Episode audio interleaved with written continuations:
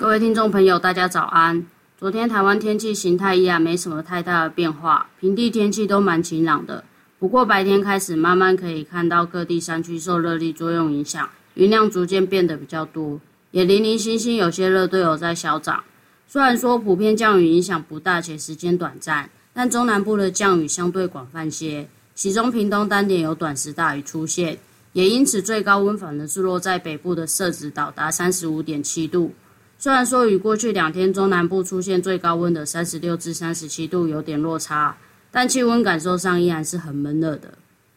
预期今天至下周二依然是偏东风的环境，且中层大气也比较稳定的受副热带高压影响，普遍来说天气都还算不错。预估各地高温约三十一至三十五度。西半部偏内陆侧单点还是不排除有机会达到三十六度，而清晨夜晚低温约二十至二十四度。提醒大家，白天进行户外活动的时候，请留意高温，并做好防晒外，日夜温差也会比较大，可以适时的增添增减衣物，避免中暑或着凉了。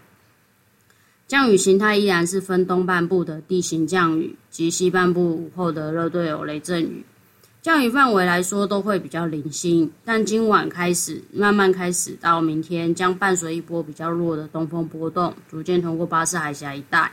那可能在水汽量的话稍微有一些增多，因此东南部至恒春半岛的降雨可能会在较过去几天广泛一些。不过整体而言，降雨强度是并不强的。而南台湾的山区午后在雷阵雨的发展的范围来说也有一些扩大。总之还是提醒大家。可能在前往山区的部分，还是要携带雨具，防范这种午后的天气变化。而目前在西太平洋上仅存第十八号台风洛克，目前是位在日本九州的东南方海面，未来将持续的朝东北前进，对我们台湾是没有影响的。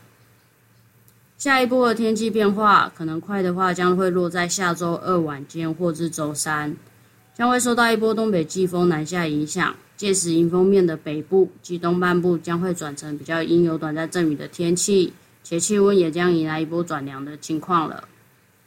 而背风面的中南部影响倒是不大，不过还是要留意一下午后山区短暂雷阵雨发生的机会了。以上气象由天气风险林孝儒提供。